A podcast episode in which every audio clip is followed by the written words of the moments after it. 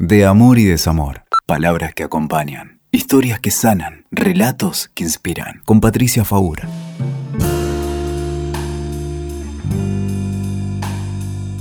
A vos te hablo. Sí, a vos. A vos que estás chequeando el celular del otro todo el tiempo. A ver si está en línea, a ver con quién habla, cuáles fueron sus últimos contactos. A vos que entras a Facebook y a Instagram para ver con quiénes está en contacto. ¿Qué quieres adivinar? ¿Qué quieres saber? ¿Cuál es la información que necesitas tener? Que tratas de ser detective, de ser un hacker para saber si el otro te ama. No es por ahí. No es por ahí. Ya sabemos que no, que esas cosas cada vez te generan más inseguridad.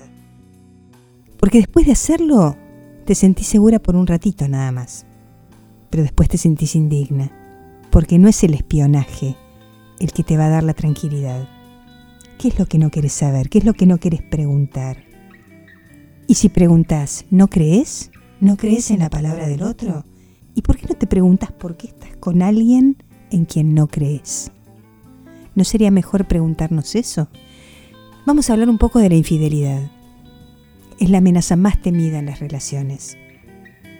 Por supuesto, el abandono también, pero la infidelidad pone en juego algo del narcisismo. Me dejó por alguien que creo que es mejor que yo. Eligió a otra. Y en realidad lo que tenemos que pensar es que hay muchos tipos de infidelidades. No hay una sola manera, no hay una sola causa, ni hay una sola consecuencia. Ni todas las parejas terminan porque haya un episodio de infidelidad. Y aparte tenemos que pensar que hay distintos acuerdos. Y hay mitos. ¿Vos pensás que siempre que hay infidelidad es porque la pareja está mal? ¿Que las personas siempre buscan afuera lo que no tenían adentro? A veces no se trata de eso. A veces se trata de que en las relaciones, en las parejas, uno se pierde en el otro. Uno va perdiendo su identidad, va dejando de hacer cosas, se siente juzgado. A veces se siente amenazado también, pero sobre todo juzgado, censurado, criticado, poco reconocido.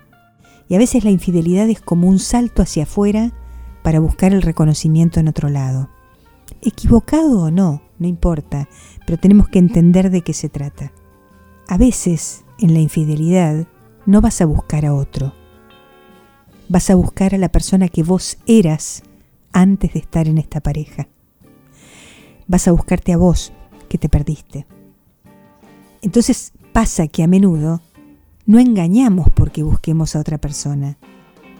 Estamos buscándonos a nosotros mismos en ese nuevo reconocimiento, en ese otro que nos descubre. Entonces, ¿de qué habla esto? Habla de algo que está mal, pero por ahí es algo que está mal en mí y no en el otro y no en la relación. Por ahí lo que está mal es mi inseguridad, por ahí lo que está mal es que siento que estoy desesperanzada con la vida, que hay cosas que no hice, que estoy aburrida, que no logro llevar adelante mis proyectos.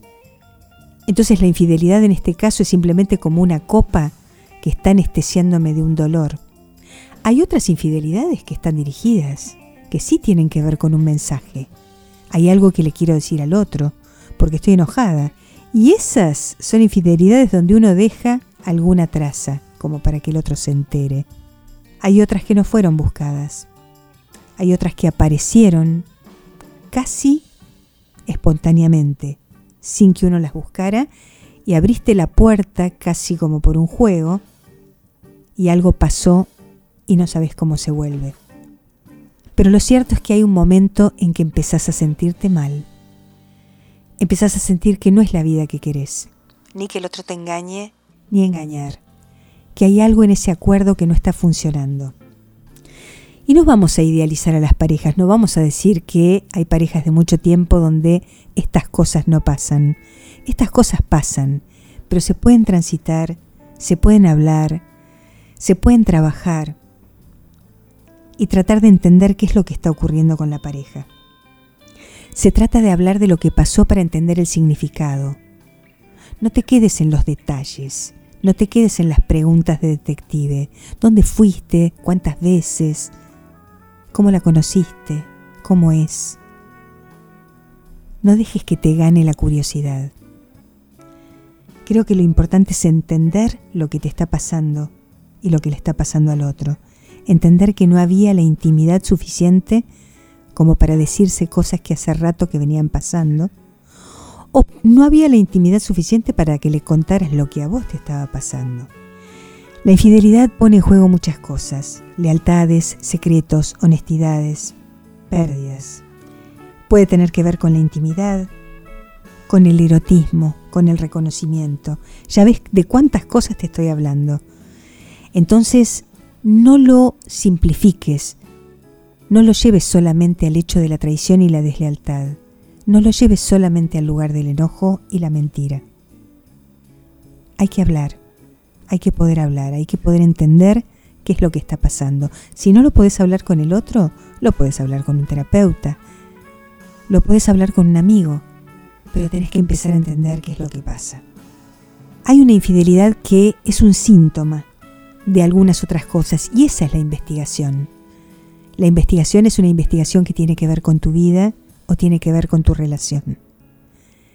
Entonces te pido, deja de buscar en las redes, en los celulares, en los bolsillos, en la ropa.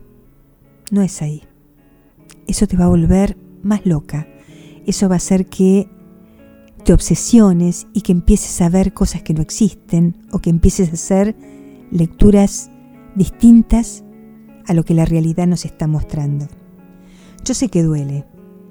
Sé que revelar un secreto de esta naturaleza duele. Pero como te digo siempre, la verdad siempre es más sanadora que cualquier mentira porque con la verdad sabemos qué hacer. Así que la idea con este tema es que te hagas preguntas, primero a vos misma y después al otro. Las respuestas sobre lo que te pasa no las tiene solamente el otro. No juzgues, pregunta, no supongas, pregunta y escucha. Si querés escribirme o si querés contarme cosas, podés hacerlo. Sabés que están mis redes, me podés escribir a Instagram, Pato Faur, a Twitter, que también soy Pato Faur ahí, a Facebook. Estemos en contacto. Dale. Escuchaste De Amor y Desamor. WeToker. Sumamos las partes.